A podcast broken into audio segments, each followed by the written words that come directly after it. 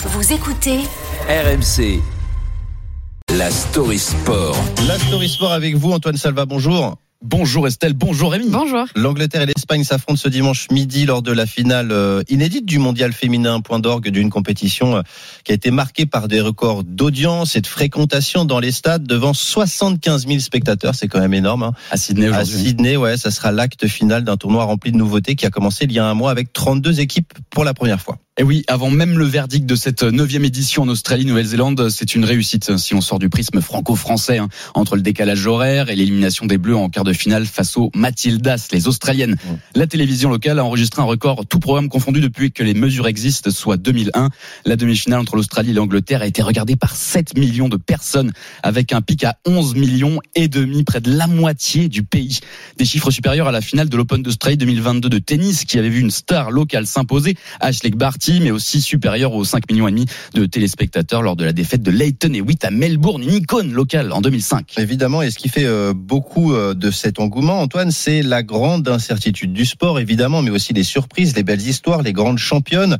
Arrangées d'ailleurs d'a- d'ailleurs dans cette euh, dernière catégorie, les Anglaises qui font clairement figure de favorite d'épouvantail tout à l'heure. Effectivement. God save the Queen.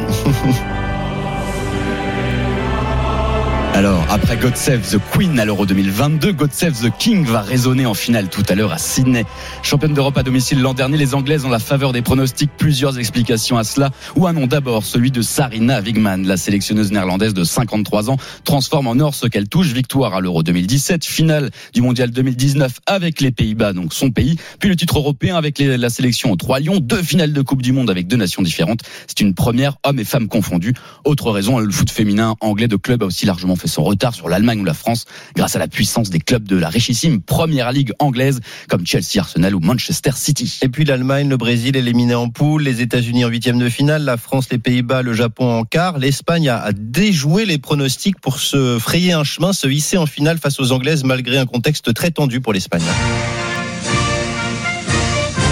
Marche royale espagnole. Et oui, c'est la surprise. Entendre cette euh, hymne ce dimanche à Sydney relève du miracle. À l'automne dernier, 15 internationales annonçaient ne plus vouloir rejouer pour la sélection, évoquant des méthodes jugées dictatoriales du sélectionneur Jorge Vilda. La fédération avait choisi de prendre le parti du technicien, alors que trois des 15 rebelles avaient finalement retrouvé la sélection pour ce mondial. Sans de nombreuses stars, le sélectionneur a poursuivi contre vents et marées, sans aucune proximité avec ses joueuses. Il a emmené l'Espagne en finale, une sélection qui n'avait jusque-là jamais remporté de match à élimination directe lors d'une Coupe du Monde. Antoine, en Angleterre aujourd'hui, c'est quoi le, le sentiment? C'est l'angoisse euh? Ah, c'est l'angoisse ce Mm. matin en Angleterre. Et oui, il faut remonter au titre des garçons en 66 pour le dernier sacre mondial l'anglais. Alors, dès 11h, heure de Londres, la fébrilité va envahir le, le- envahir le pays.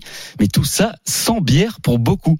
Car en Angleterre, le dimanche matin jusqu'à 11h ou même midi, de nombreux pubs ne sont pas autorisés à ouvrir ou à Ouais. servir des pintes. Hum, hum. Alors la British Beer and Pub Association a appelé à autoriser une ouverture exceptionnelle à 10 heures. On ne peut pas légiférer en plus euh, à la dernière minute sur ce cas-là. Un député conservateur a lui demandé à la police de sa circonscription de fermer les yeux si un pub ouvrait plus tôt dimanche. Coup d'envoi de cette finale de la neuvième Coupe du Monde féminine de foot. Ça sera entre l'Angleterre et l'Espagne à midi, donc heure française à suivre évidemment sur On RMC. sera tous devant la télé aussi et la radio bien entendu. Ouais, puis prenons exemple sur l'Angleterre euh, qui vibre derrière euh, derrière ces Anglaises pour euh, pour vibrer derrière le, le sport féminin. Merci beaucoup la Story Sport d'Antoine Salva.